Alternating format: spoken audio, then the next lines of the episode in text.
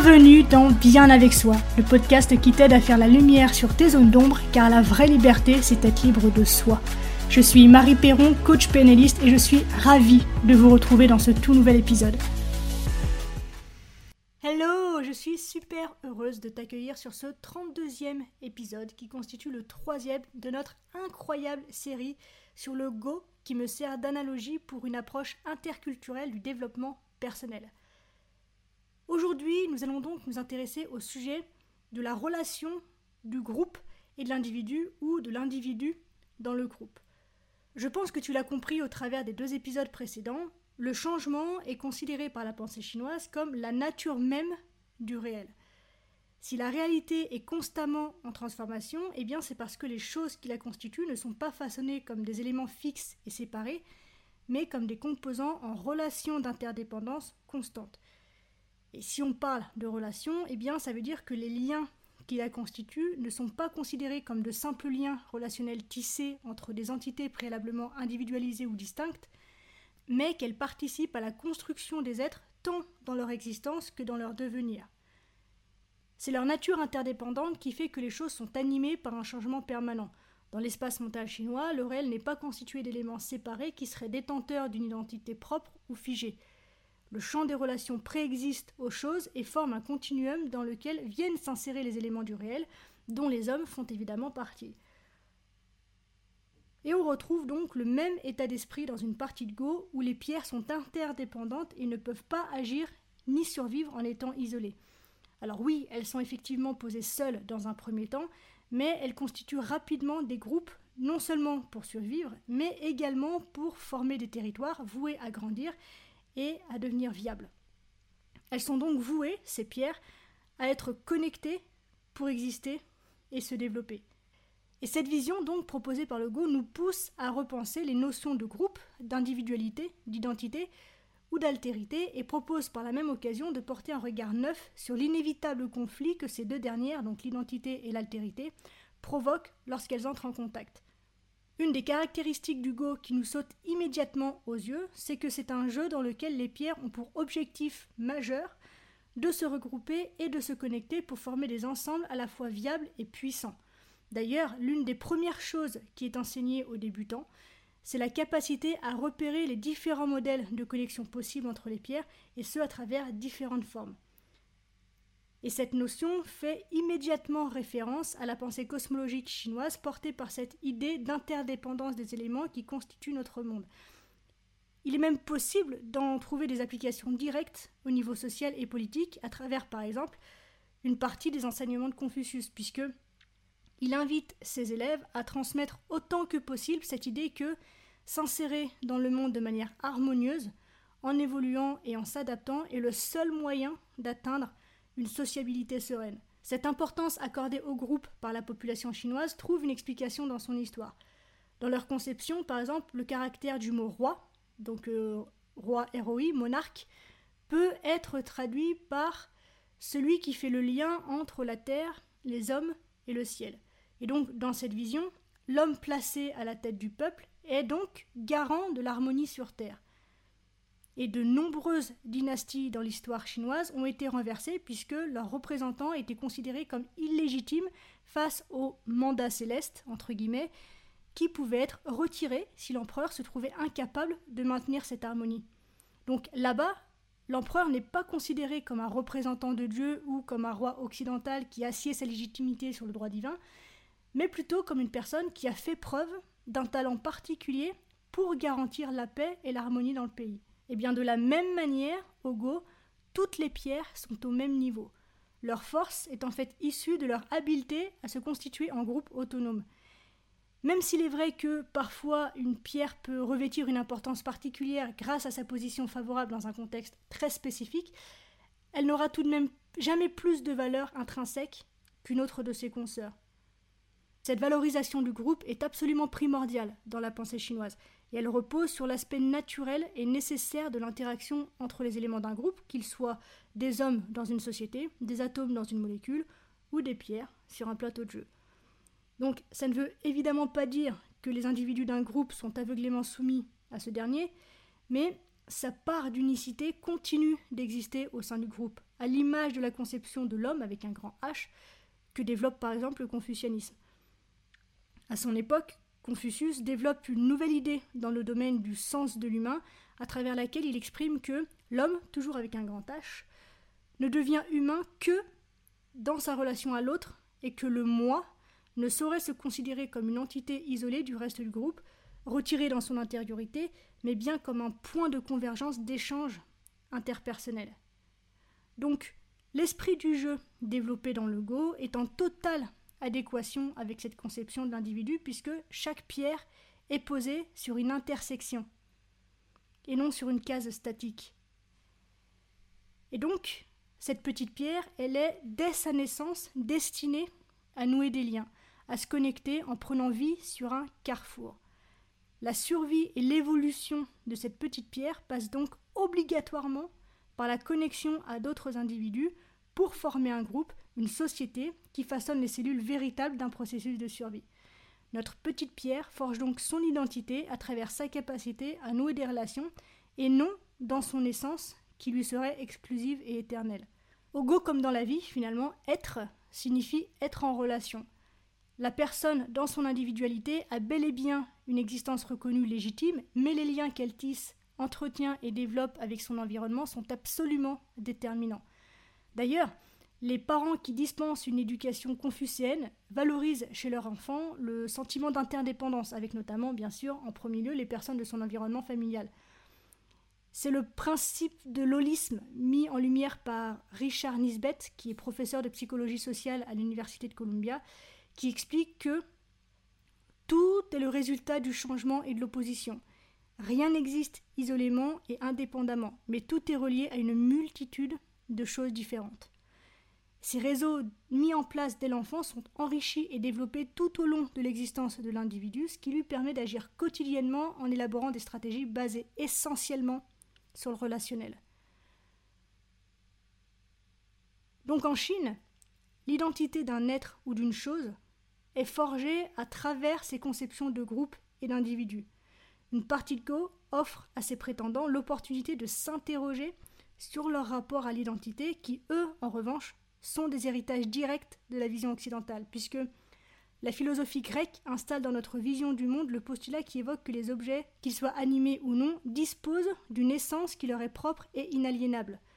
On en revient donc à cette idée qu'on a déjà évoquée d'identité fixe qui nous caractérise et qui nous définit en dehors de tout contexte. Par exemple, à l'époque de l'Athènes antique, Platon avançait que, et je le cite, les idées et les formes étaient dotées d'une réalité véritable et que le monde pouvait donc être compris grâce à des approches logiques de la signification, et ce, sans même se référencer au monde des sens.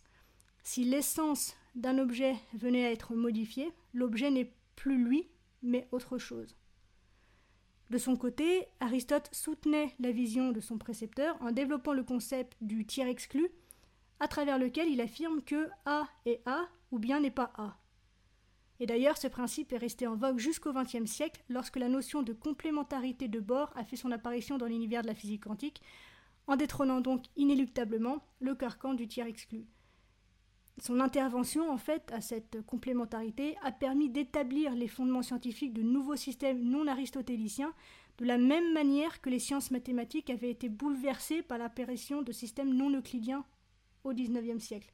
Et cette réflexion essentialiste est succédée par une notion commune à une grande partie des langages européens, le verbe être. C'est l'existence de cette locution qui favorise notre addiction pour la recherche de l'essence de chaque chose, phénomène ou personne. Parce que, en fait, elle nous cloisonne dans une représentation uniquement basée sur les caractéristiques d'un individu et donc à l'essentialiser. Et en fait, quand on observe un petit peu, tout dans notre langage facilite l'abstraction de concepts et de mots par leur construction grammaticale. Dans la langue française, par exemple, il nous suffit simplement d'ajouter un suffixe à un nom pour le placer à un niveau logique plus abstrait. Avec des terminaisons telles que ation ou it, eh bien, on a le pouvoir de façonner de nouvelles notions exactement comme dans le cadre d'une réelle it ou d'une situation. Mais heureusement pour nous, notre structure de pensée a pu mener à des réflexions fécondes. Par exemple, la recherche en laboratoire est fondée sur cet état de pensée pour qu'on y étudie des objets isolés. Mais d'un autre côté, eh on reste totalement aveugle aux vérités de l'être, puisque lorsque l'on dissèque un animal, par exemple, on est capable de connaître son anatomie ainsi que sa composition organique, mais on est incapable d'expliquer ce qui fait de l'oiseau un être volant vivant dans un environnement spécifique. Et de la même façon, notre progression dans la physique quantique démontre que les particules dites subatomiques sont absolument inexploitables lorsqu'elles sont retirées de leur environnement initial et lorsque l'on ne tient pas compte du contexte d'observation dont la première étape concernerait l'observateur lui-même, à savoir l'homme et sa conscience. Donc finalement, la hiérarchisation de nos priorités est ultra discutable puisque on tient compte des relations qu'entretiennent les objets entre eux uniquement dans un second temps. Et ça va même jusqu'à exprimer le fait qu'une nouvelle relation s'impose comme une dimension supplémentaire de l'objet, mais ne modifie en rien son identité première. Et donc la notion que nous avons du moi en Occident marque une frontière extrêmement brutale entre l'individu et le reste du monde. Et donc, en d'autres termes, eh bien, notre mode de pensée nous isole totalement et on est en rupture totale avec le reste du monde.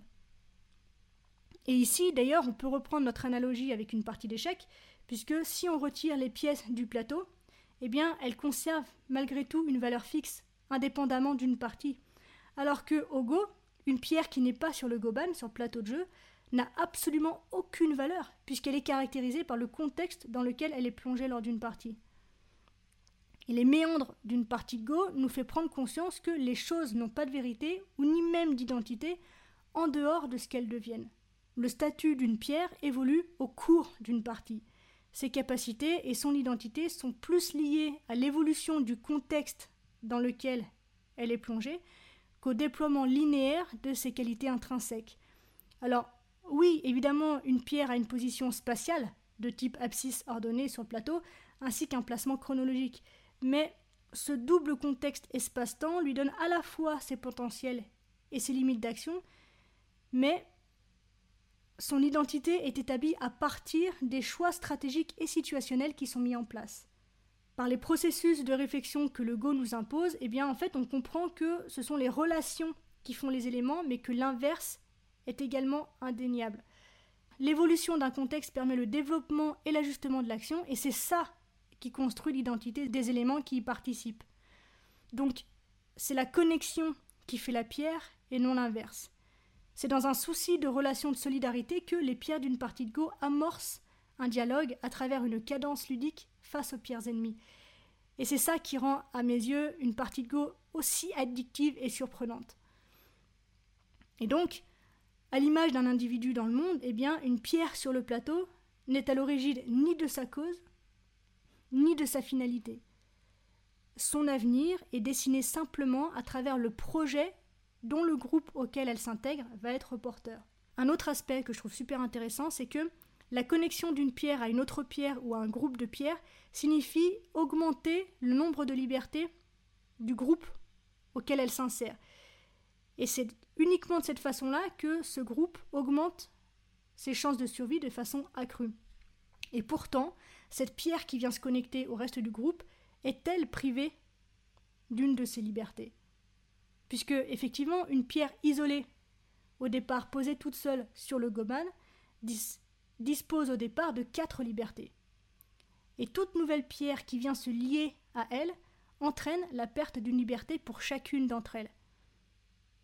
Donc, de cette façon, une pierre qui ne possède plus de liberté est soit partie intégrante d'un groupe, soit entourée de pierres ennemies et donc considérée comme morte. Et c'est de cette façon-là qu'elle est retirée du Goban et qu'elle retrouve du coup sa non-valeur, on va dire, de départ.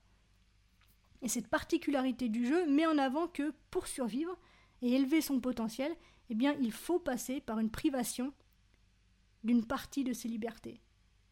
Et c'est un principe que je trouve super important et que malheureusement en Occident, eh on a vite fait d'assimiler à un paradoxe. En ce qui me concerne, je suis partisane du fait que cette opposition complémentaire est source de dynamisme et de créativité. Pour augmenter le nombre de nos libertés, il faut nous en priver d'au moins une. Et de cette façon, eh bien, on peut nous intégrer à un groupe qui va nous léguer les libertés qu'il défend et qu'il structure. Philosophiquement, l'unicité et le tout rétroagissent mutuellement et simultanément. Et c'est cette fabuleuse complémentarité qui permet et assure la souplesse et la réalité d'un système. Donc un individu dont les libertés sont réduites favorise la naissance de nouvelles possibilités à l'échelle du groupe. Une personne qui s'est construite selon les croyances occidentales a tendance à se considérer comme seule contre le monde, alors qu'en Chine, ils sont partisans d'une vision holiste qui considère le monde comme un tout dont les éléments sont interdépendants. Et la liberté n'a rien à voir, mais alors rien du tout, avec le désir de libération individuelle. Ils n'ont pas en fait cette position prétentieuse de l'homme, toujours avec un grand H, seul face au reste du monde qui revendique son affranchissement. Les Chinois sont en fait adeptes de cette capacité à limiter ses possibilités et libertés individuelles pour se relier et donner du sens à la notion de groupe.